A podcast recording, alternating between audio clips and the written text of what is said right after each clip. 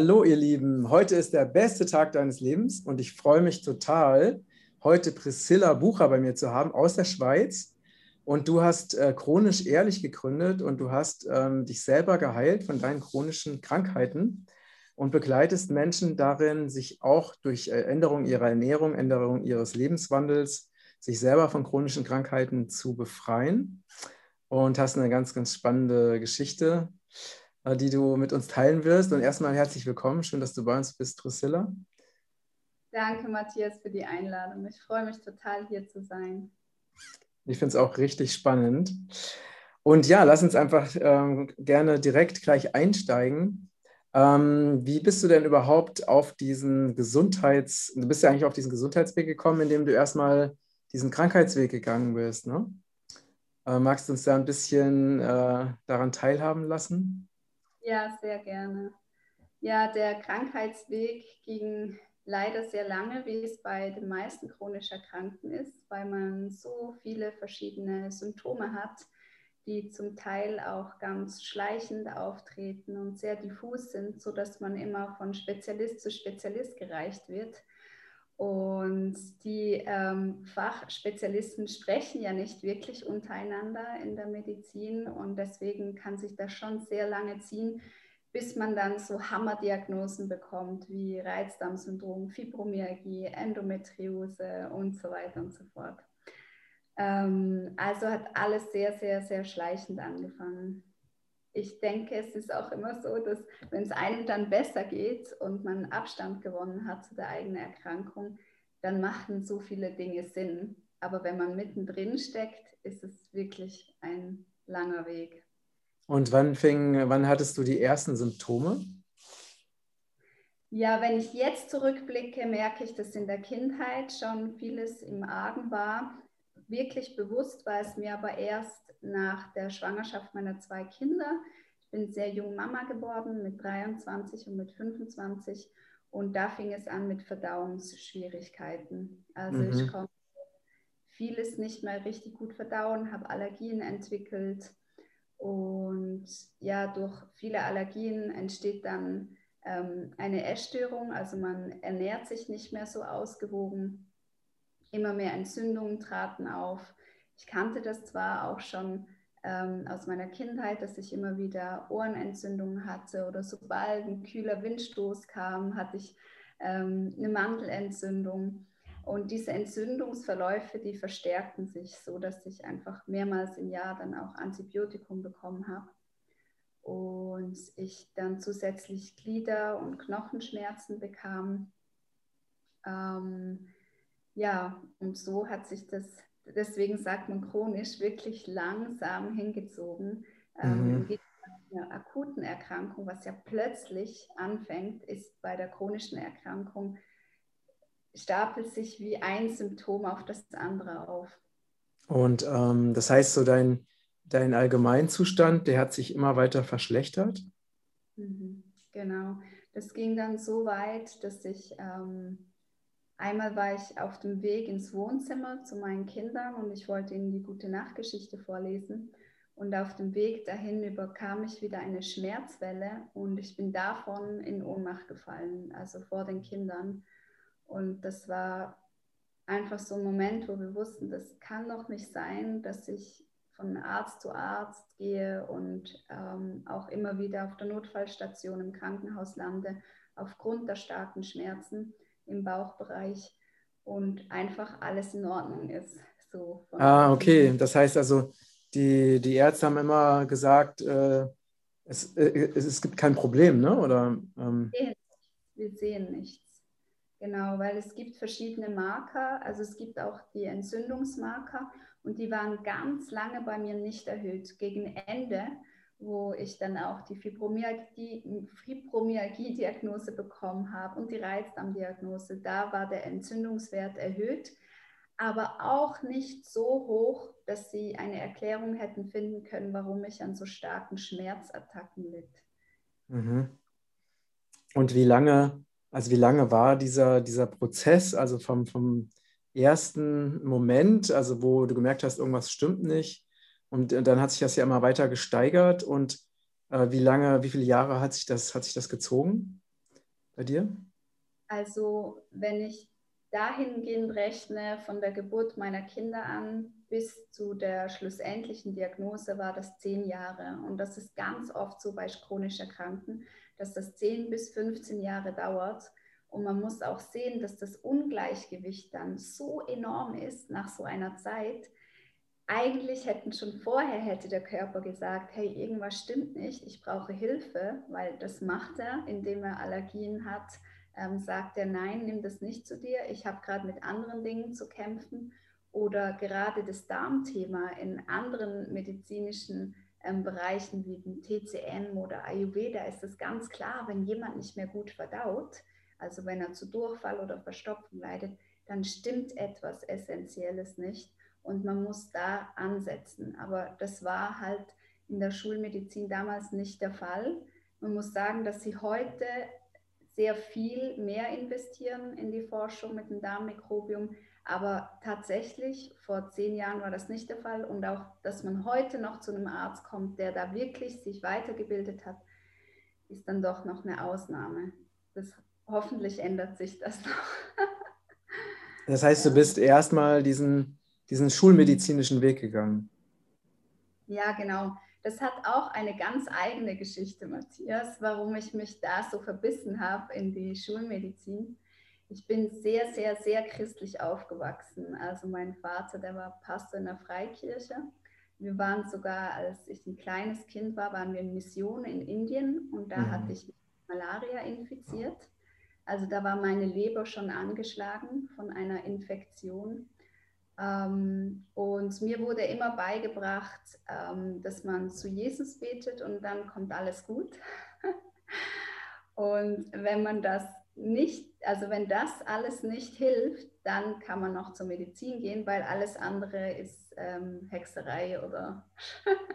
Ach so, also das heißt, also sein Vater hat so Naturmedizin oder natürliche Heilverfahren hat er abgelehnt? Also genau in dem Bereich, wo wir unterwegs waren, in der Blase. Ich würde jetzt das nicht unbedingt meinem Vater anhängen, aber das ist, ist die Prägung, woraus sie kommen, ja. Mhm. Das finde ich auch sehr speziell, gerade jetzt, wenn ich ähm, immer diese Interviews führe mit den chronisch Erkrankten, stellt sich immer heraus, von wo kommt das Dogma. Manchmal ist es eben so ein, so ein urchristlicher Glaube und manchmal ist es wirklich dieses Verliebtsein in die Forschung. Also irgendwo können wir uns immer begrenzen und einen Weg ganz lange gehen, bis wir merken, okay, vielleicht gibt es mehr und es gibt nicht nur ein Weder noch, sondern als auch. Und ich denke, dass dieses als auch, das durfte ich lernen, in dem Moment nämlich, als eine Arzthelferin mir gesagt hat, Frau Bucher, jetzt schauen Sie doch mal außerhalb des Systems. Ah, okay. Ja, und ich, ich war so sauer, Matthias, weil ich so dachte, was? Jetzt war ich zehn Jahre bei den besten Ärzten in festen Krankenhäusern ich habe wirklich alles gemacht und du willst mir sagen, ich bin austherapiert, weil das bedeutet das ja ein bisschen so schöner ausgedrückt. Und ich ging dann sauer nach Hause und dachte so, ja, super, jetzt geben mich die auch auf. Aber das war wirklich so der Impuls, den ich gebraucht habe, um mich zu öffnen und zu sagen, okay, ja, stimmt, da draußen gibt es viele Sachen und ich habe auch ein kleines Gebet losgeschickt, dass einfach das Richtige mir über den Weg läuft, weil es mhm. ja doch gibt. Ähm, Wenn es eben nicht in, im wissenschaftlichen Bereich ist, da ist ja ist man geschützt. Das ist zwar auch sehr dogmatisch, eben auf eine Linie, wie man jetzt die Sachen angeht, aber man fühlt sich geschützter, mhm. weil man denkt, ja, das ist schon richtig und die machen dann schon keine Fehler, aber bei den chronischen Erkrankungen sind sie halt einfach nicht so weit. Also bei Operationen und so, ich bin ihnen super dankbar. Meine Tochter ist zum Beispiel äh, im Notkaiserschnitt zur Welt gekommen und das hat uns mhm. beiden gerettet. Also will Ihnen diese ganzen Errungenschaften nicht absprechen, aber im Bereich chronische Erkrankungen fehlt Ihnen weder die Zeit, also die Zeit haben Sie nicht, ähm, einen riesen dicken Ordner eines Patienten durchzuforschen, um zu schauen, wo könnte, woran könnte es liegen. Und die Forschung werden auch nicht in die Richtung gemacht. Also es wird lieber irgendwelche also, Aber ich denke mal, das hängt ja auch mit dem, das hängt ja auch mit dem Grundverständnis der, der Schulmedizin zusammen. Also die, ne, die Ausbildung in der Schulmedizin geht ja gar nicht in die Richtung, wirklich nach Ursachen zu forschen, sondern es geht ja immer nur um die Behandlung von Symptomen. Ne? Aber so, wo wird denn wirklich mal, also weil ja auch in der Schulmedizin ja auch nicht der, der Mensch als ganzheitliches Wesen gesehen wird, also mit Körper, Seele, Geist, ne? Sondern das ist ja rein materialistisch ausgerichtet. Das heißt, es wird nur der Körper angeschaut und dann guckt man halt so nach dem Motto, okay, ähm, also wenn man das jetzt mal vergleicht, ne, also wenn man jetzt zum Beispiel ein, nimm mal ein Auto, ne, das heißt, irgendwo äh, ist eine Lampe, die blinkt, ne, und dann würde jetzt der Schulmediziner würde sagen, ich muss sehen, dass ich diese Lampe, die blinkt, dass ich die eben dafür sorge, dass sie nicht mehr blinkt. Ne? Das heißt, man sorgt dafür, dass dieses, diese Lampe abgeschaltet wird. Aber die Lampe blinkt ja, weil sie auf, weil es ein Warnhinweis ist, weil ja eben was es ein Problem mit dem Motor gibt oder so. Und das ist ja, ne, es ist ja, also wenn ein Automechaniker so arbeiten würde wie die Schulmedizin, dann hätten wir, also dann würden, ja, also Autos auch nicht repariert werden oder immer nur kurzfristig, ne? Bis zum nächsten Crash. Und das ist halt, es wird einfach nicht, es wird einfach nicht unterrichtet. Ne? Also ja. jetzt natürlich klar, bei, bei Akutmedizin ist was anderes, aber so wie du gesagt hast, ne, ähm, sei es Krebs oder, oder chronische Erkrankung, da wird ja nicht wirklich nach der Ursache geschaut. Ne? Ja. Und klar, und das ist natürlich auch, und das System bezahlt das ja auch nicht, weil wenn du wirklich Ursachenforschung betreibst, dann brauchst du richtig viel Zeit und das würde ja auch viel mehr Geld kosten, als wenn du sagst, ah, es gibt ein Symptom, nimm mal Medikament XY ne? und tschüss, kannst wieder gehen. Ne? Ja. ja. Das ist ein mega schönes Bild, was du jetzt mhm. ähm, beschrieben hast. Und ja, ich denke, das bringt es so ein bisschen auf den Punkt. Ähm, wenn man chronisch erkrankt ist, ist man halt auch, kommt dieser Erschöpfungszustand noch dazu. Gell? Also man, ich war dann auch chronisch erschöpft, das heißt, ich lag auch sehr lange im Bett und konnte nicht mehr. Und da sich dann Gedanken über so was Philosophisches zu machen, wenn man aber so in seiner Höhle ist und einfach denkt, wo ist mein altes Leben? ähm, da, das ist super schwer, ähm, auch eine, einen Richtungswechsel zu machen. Wie bin ich überhaupt dahin gekommen? Solche Fragen. Was hat mich überhaupt krank gemacht? Das war eigentlich ein Ding und Möglichkeit, mich damit zu beschäftigen. Ähm, ich muss dir sagen, ich bin so dankbar für das Internet. weil das Internet uns so viele einfache Informationen gibt. Also dass man gerade nicht als chronisch Erkrankter von Arzt zu Arzt oder in ein anderes Land fliegen muss, so wie es früher war noch, ähm, um dann den besten Arzt zu finden, der sich genau darauf spezialisiert hat, sondern dass man den Arzt in sich finden kann, indem man sich austauscht mit anderen Betroffenen. Und ich glaube, das ist das wirklich Wertvolle. Deswegen habe ich diese Arbeit auch gestartet, weil ich glaube, dass der Erkrankte selbst, wenn er erzählt und ihm die Bühne gegeben wird, und das darf dann eine Stunde lang dauern, dann ist diese Zeit da, die eben den chronisch Erkrankten in, in, ähm, ja, in diesem System fehlt. Und ja, diese Reise zu sich selbst, die hat für mich angefangen, als ich dann eben sauer nach Hause gegangen bin und gesagt habe, ja super, und dann dieses kleine Gebet losgeschickt habe.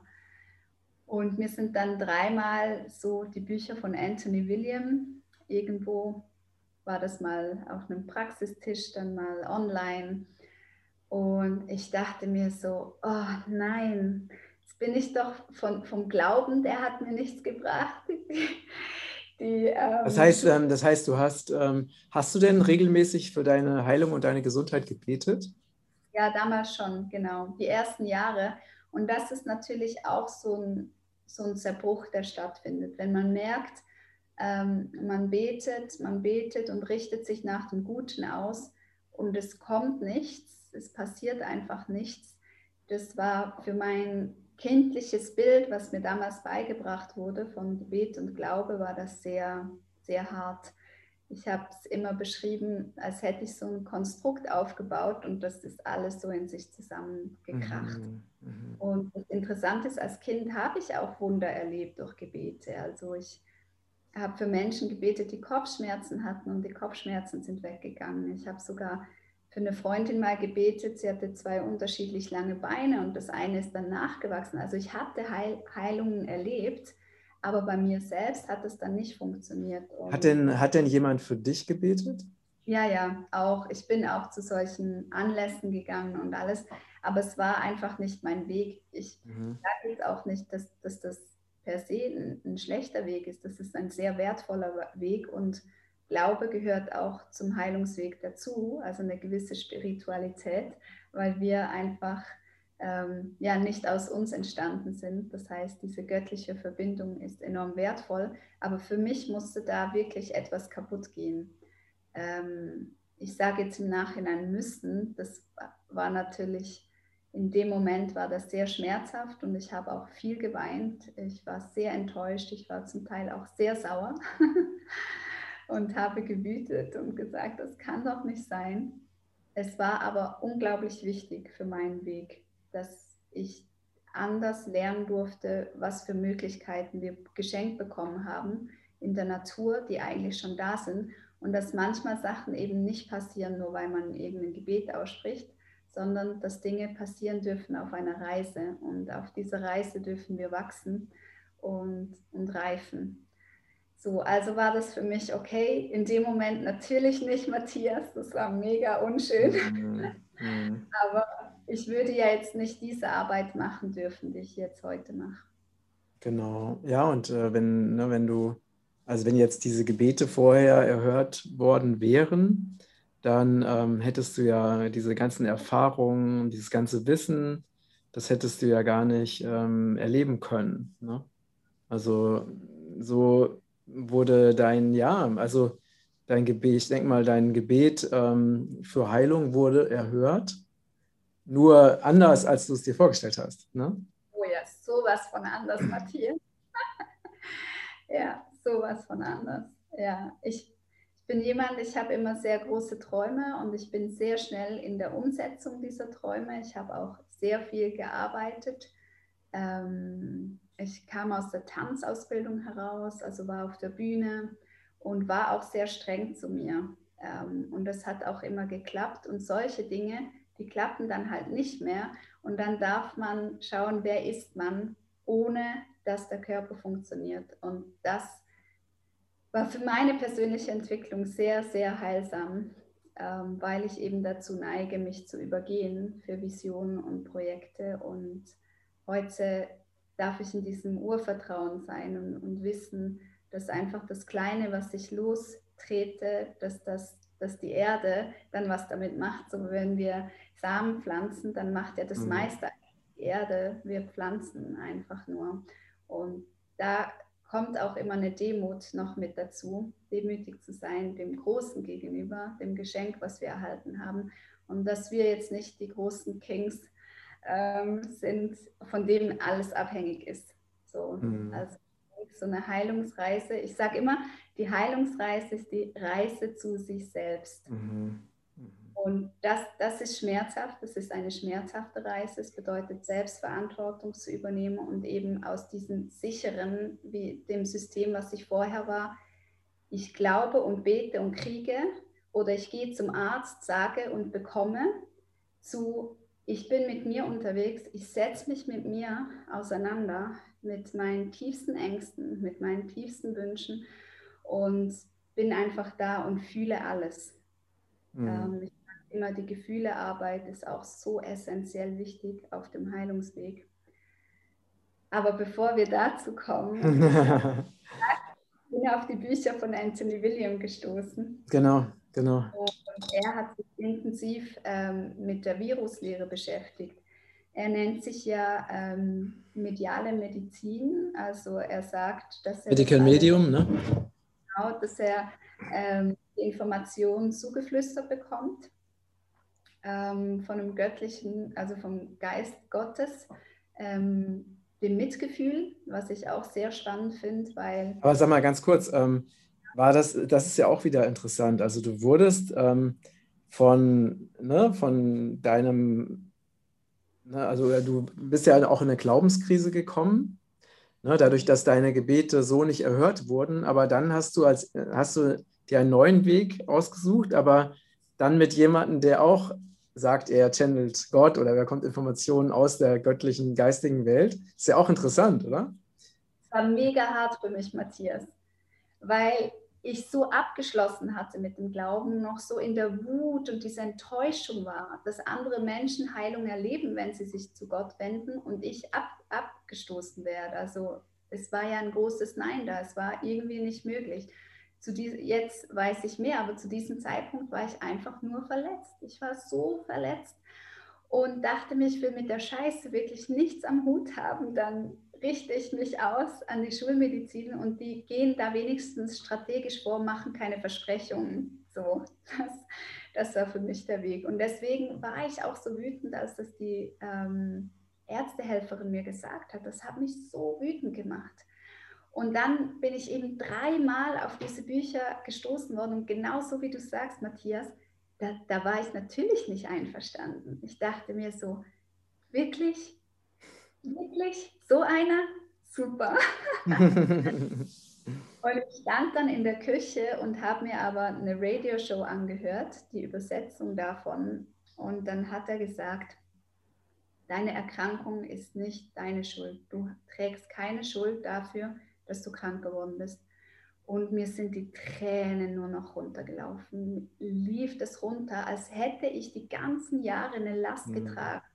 Und die Last der, ich bin selbst schuld. Ich wurde krank. Ich bin mhm. verantwortlich für mein Leben. Alle anderen packen es. Nur ich struggle an allem, an jedem Lebensmittel, wenn ich Abgase einatme, wenn jemand ein komisches Parfüm hat, alles überfordert meinen Körper. Ich bin nicht lebenstüchtig. Mein Körper möchte nicht mit mir arbeiten. Ich habe was falsch gemacht. Weil ich stand da in der Küche, habe das Essen für meine Kinder vorbereitet und bin weich geworden wie ein Schwamm. Und die ganzen Tränen kamen raus. Und das war das erste Mal in meiner Krankheitsreise, wo das jemand so ausgesprochen hat und eben in diesem Mitgefühl. Und ich denke, das ist das erste Heilsamste überhaupt. Mhm. Einfach dieses Mitgefühl reinzubekommen in diese chronische Erkrankung und eben nicht ähm, dogmatisch zu sagen, das ist der Schuldige, das ist der Täter, das ist dein Retter und du bist das Opfer. Das ist ja dieses Dramadreieck, in dem ich mich immer befunden habe. Und das alles verschwindet in dem Moment, wenn man sich selbst umarmen kann und dieses Mitgefühl für sich hat. Mhm. Und es ist eben nicht das Mitleid, nicht, was bin ich für eine Arme, ich habe so viele Jahre von meinem Leben verloren. Nein, einfach mal fühlen und sagen, dass das ist richtig scheiße, was passiert ist. Das ist nicht cool. Und einfach mal sein in diesem Zustand. Das war so der erste mhm. Schritt. Ja.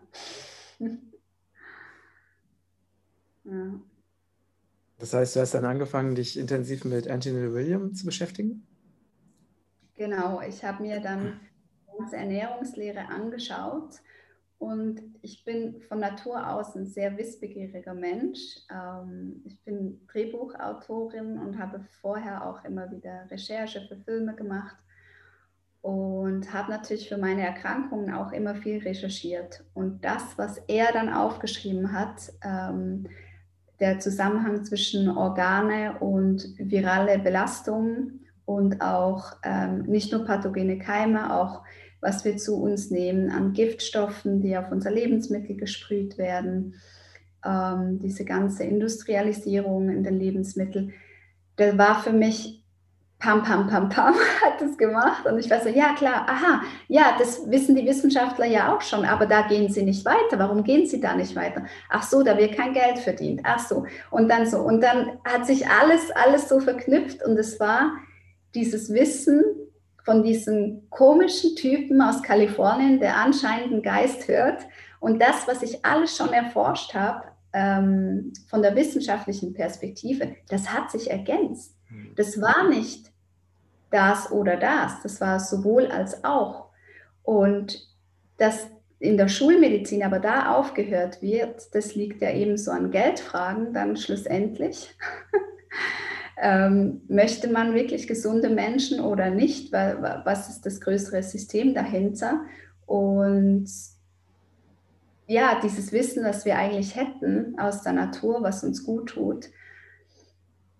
Und dann habe ich gesagt, gut, ich mache das und ich habe radikal alles umgesetzt. Also das ganze Programm Selleriesaft, diese Nahrungsmittel weglassen, die Entzündungen fördern, die eben auch wissenschaftlich eigentlich schon belegt sind. Also da gibt es auch zig Studien dazu. Es wäre eigentlich da, das Wissen. Mhm. Und habe das gemacht und nach neun Monaten war ich bereits stabil. Nach nur drei Wochen konnte ich zum Beispiel wieder einen Apfel essen und ich hatte eine Sorbitunverträglichkeit, also ich konnte das gar nicht verdauen. Also das sind innerhalb kürzester Zeit Dinge passiert, wo mich, die, die mich und meinen Mann so geflasht haben, dass wir gesagt haben, da muss es noch viele andere geben, denen es gleich geht. Komm, wir starten eine Online-Studie darüber. Wenn schon die Studien nicht gemacht werden, dann machen wir es. Und zwar aufgrund dessen, was Menschen erfahren. Und deswegen ist chronisch ehrlich entstanden, mhm. wo Menschen erzählen, wie es ihnen geht, wenn sie ihr, ihr Leben ändern und ihre Ernährung ändern. Das heißt, ähm, du hast also angefangen mit äh, morgens Selleriesaft. Was hast du noch alles gemacht? Ja, man startet mit einem halben Liter Zitronenwasser und eine mhm. halbe Stunde später trinkt man einen halben Liter Selleriesaft. Der ist sehr gewöhnungsbedürftig und der schmeckt auch je nach Saison total anders. Manchmal ist das super eklig und manchmal geht's. Das hängt davon auch, auch davon ab, wie viele grüne Blätter man dazu nimmt. Ne? Kennst du? Was sagst du? Trinkst du ihn auch manchmal? Also ich habe das auch lange gemacht ähm, und dann habe ich es, glaube ich, ein bisschen übertrieben. Ich habe, äh, hatte dann so Selleriesaft, also Sellerie, ne, Stangensellerie aus, ähm, es war irgendwie aus Norddeutschland und das war wirklich mehr grün als Stange.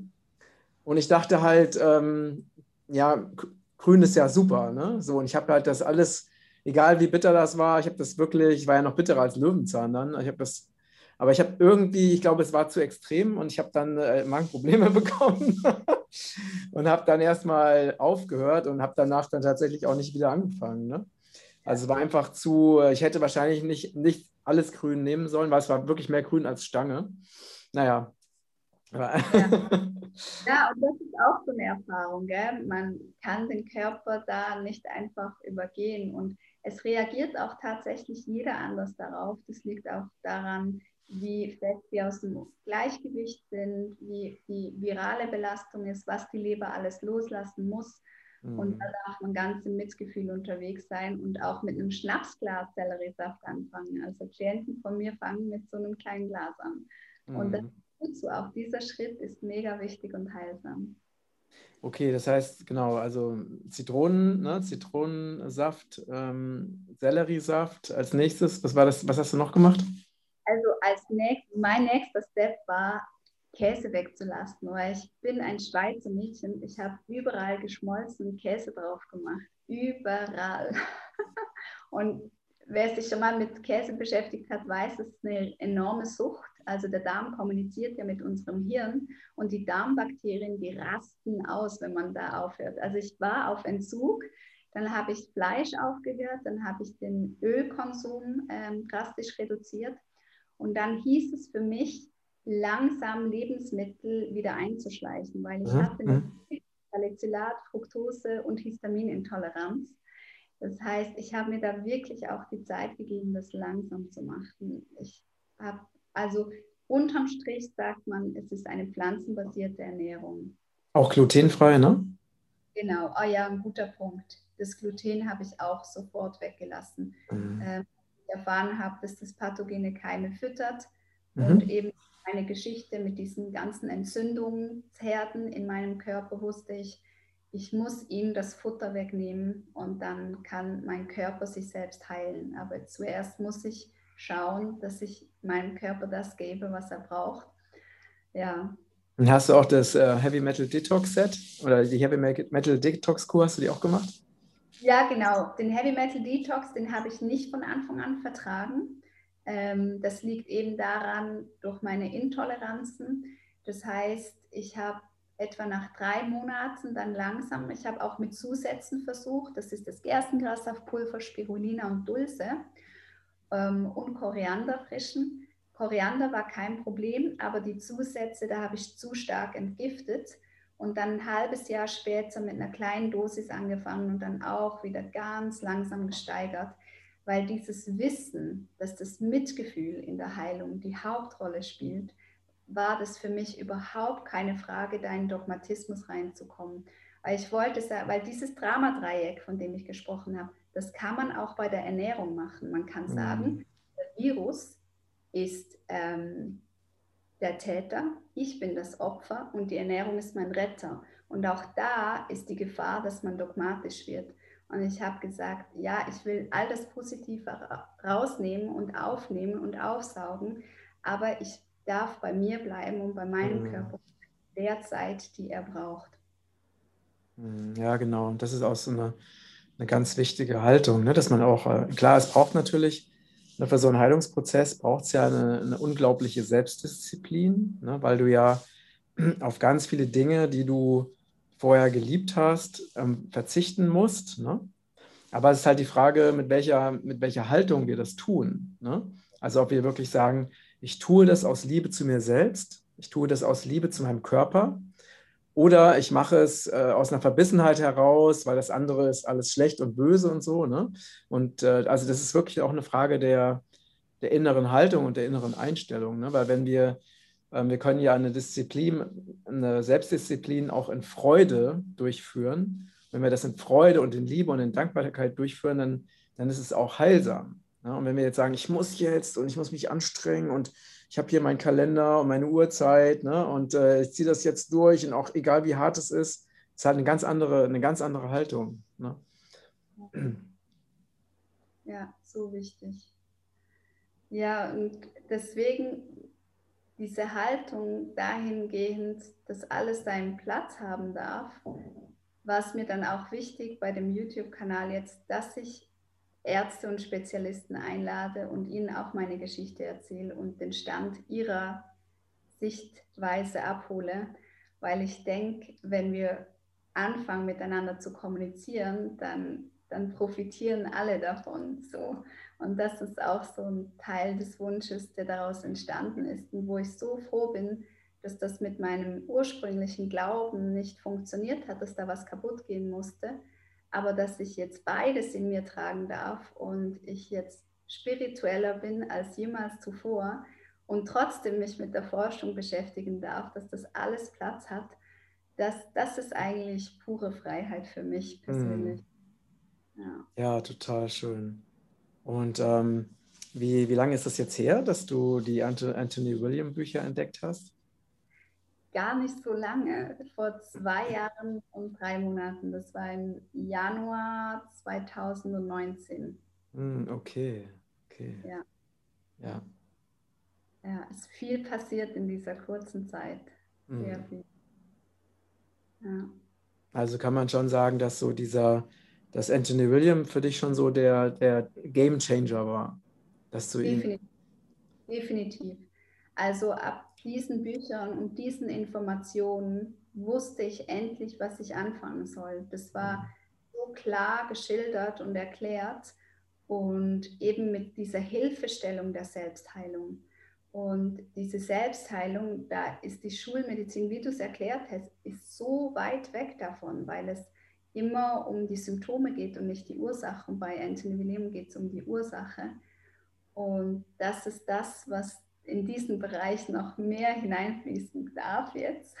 Und ich glaube, das wird es auch, weil eben das Internet uns normalos die Möglichkeit gibt, ähm, eine Bühne zu erschaffen. Und ich kriege wöchentlich E-Mails von Menschen, die mir ihre Geschichte erzählen möchten. Ähm, und wir ähm, publizieren, sage ich schon, zwei Videos pro Woche auf unserem YouTube-Kanal. Und das wird groß werden. Also die Stimme von Menschen, die aufstehen und sagen, und doch, das ist ein Weg und da müssen wir ähm, die aufmerksam drauf setzen, das wird groß werden. Da bin ich total guter Dinge. Ja, also letztendlich geht es ja auch wirklich darum, ähm, dass wir dass dieses, dieses alte materialistische Weltbild, also, ne, also die Schulmedizin, die ist ja wirklich teilweise noch, also natürlich auf technischer Hinsicht ja sehr weit entwickelt, ne? aber mhm. was wirklich die, das Verständnis um die Zusammenhänge anbelangt, ist die Schulmedizin ja also Jahrhunderte zurück. Ne? Also es ist ja noch ein ganz, also als das damals anfing, als sie anfingen, irgendwie Tiere aufzuschneiden und so, ne, das ist ja, äh, selbst das Thema Impfung, das ist ja auch also völlig rückschrittlich. Ne? Also wenn man wirklich diese Zusammenhänge versteht. Und, ähm, und es geht halt wirklich darum, dass eben dieses neue ganzheitliche Wissen um alle Zusammenhänge, auch wieder diese Erinnerung an die natürlichen Lebensgesetze, dass das eben wirklich in die Gesellschaft getragen wird. Ne? Und auch das Wissen, dass jede Krankheit äh, natürlich heilbar ist. Jede Krankheit ist heilbar. Alles, wir können alles verändern. Ne? Wir sind Schöpfer unseres Lebens.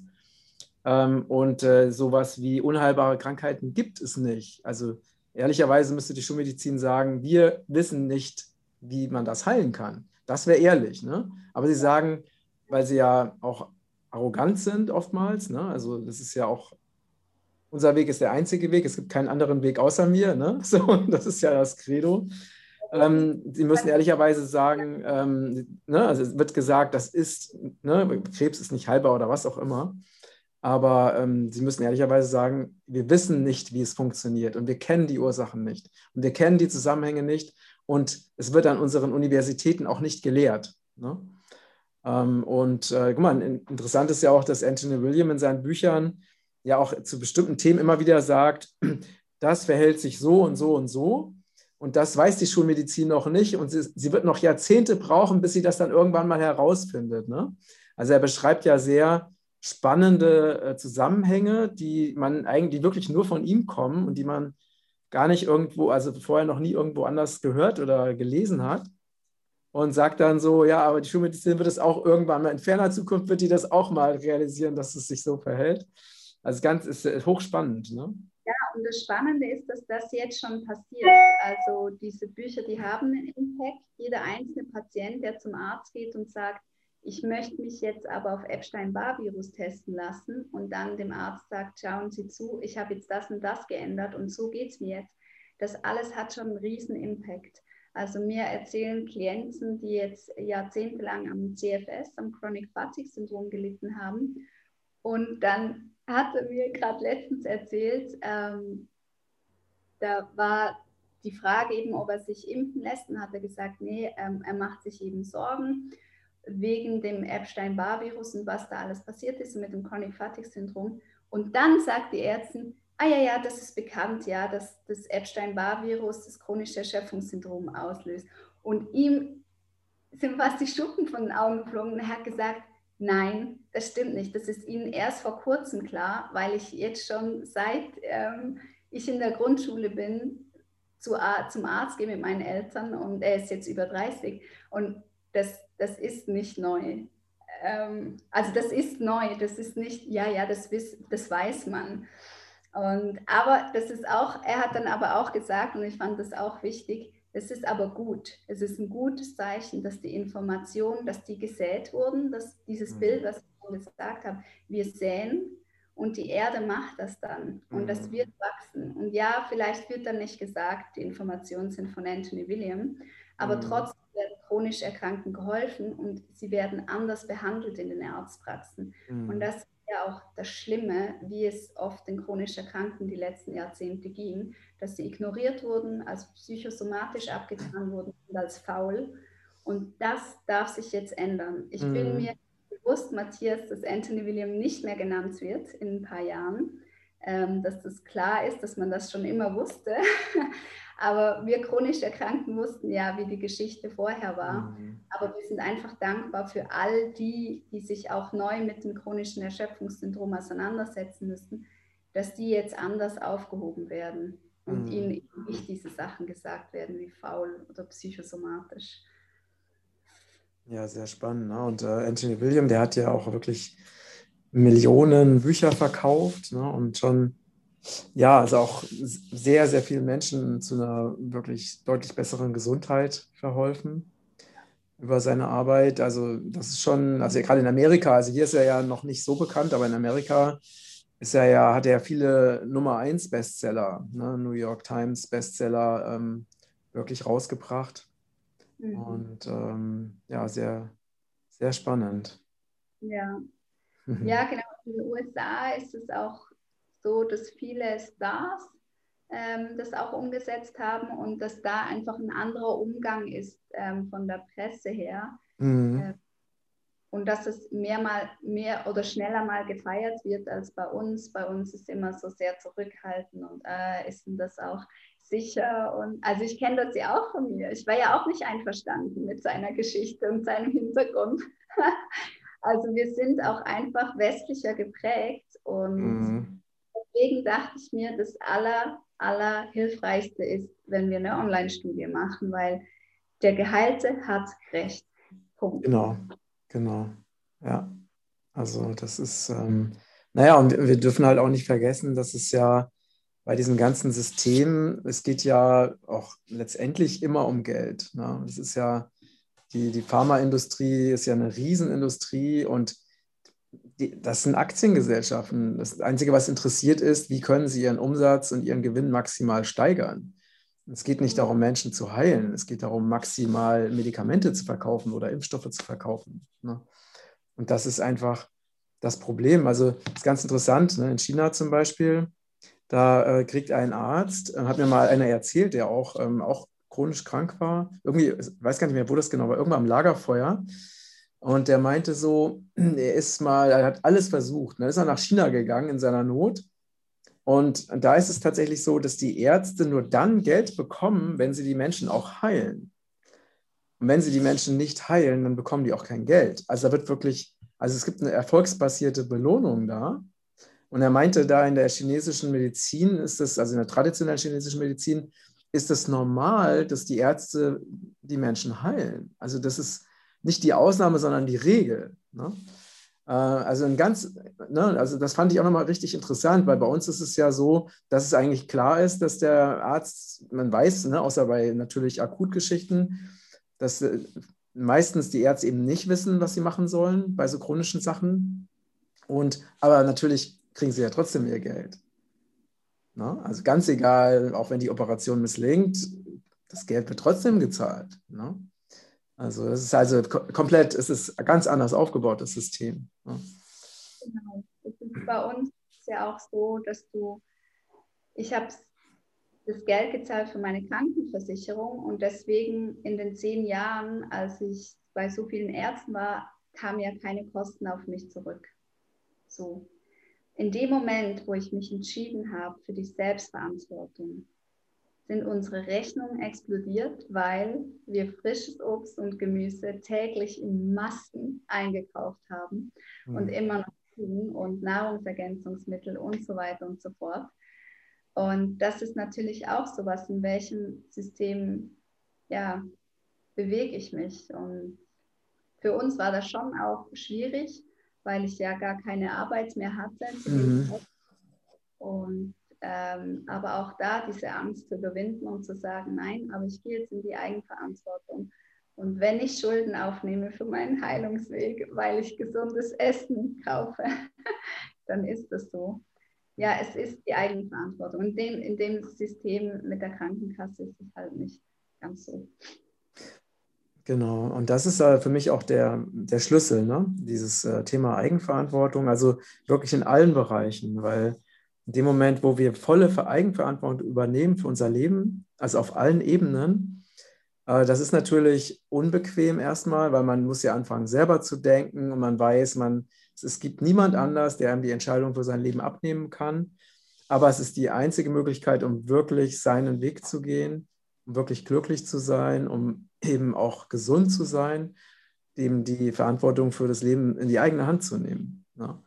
Und das nicht mehr, weil man selber hat ja, kennt sich ja eigentlich am besten. Man kann, wir können selber am besten für uns sorgen, besser als irgendjemand, der uns mal fünf Minuten sieht oder so. Ne? Also das ist einfach, klar, wir wurden halt dazu konditioniert und dazu erzogen, die Verantwortung für unser Leben abzugeben. Ne? Und jetzt dürfen wir wieder lernen, das wirklich alles zurückzuholen. Ne? Ja. Stück ja, für Stück. Ja. ja. Eigentlich die Lebensaufgabe. Gell? Ja. ja. schön. Hast du denn ähm, noch etwas, was du den Menschen mit auf den Weg geben möchtest zum Abschluss? Ähm, ja, also wenn sich jetzt jemand bewusst ist, dass er chronisch erkrankt ist, sei das jetzt, dass man immer wieder an Verdauungsstörungen leidet, das ist auch bereits eine chronische Erkrankung, dann vielleicht das erste Mal in die Annahme zu kommen und den Ist-Zustand zu akzeptieren und dann unbedingt das Mitgefühl für sich selbst wachsen zu lassen und in die Hoffnung zu gehen und sich wirklich nach Geschichten ausstrecken, die Menschen erzählen, wie sie sich selbst geholfen haben, weil irgendwo findet man sich wieder und dieser Funken Hoffnung, der wird dann in einem gesetzt und darf dann zu einem großen Baum wachsen. das wünsche ich. Ja, sehr schön. Vielen, vielen Dank für das schöne Gespräch und für deine inspirierende Geschichte. Danke dir, Matthias, für diese Plattform. Vielen Dank. Hm. Ja, und ähm, genau, wir werden auch die, wir haben natürlich die Bücher von Anthony William auch in unserem Shop, die werden wir natürlich auch, ne, natürlich erst verlinken wir deinen Kanal und, äh, und dann die, auch die Bücher von Anthony William, die kann ich auch wirklich sehr, sehr empfehlen. Ähm, und ja, wenn ihr Fragen habt, dann schreibt es gerne in die Kommentare. Ne, du wirst sicherlich auch dann ähm, darauf gerne antworten. Und äh, ja, danke fürs Zuschauen, fürs Zuhören und bitte teilt diesen Beitrag, wenn er euch gefallen hat. Alles Liebe. Danke, Priscilla. Danke. Tschüss. Danke Ciao. Ciao.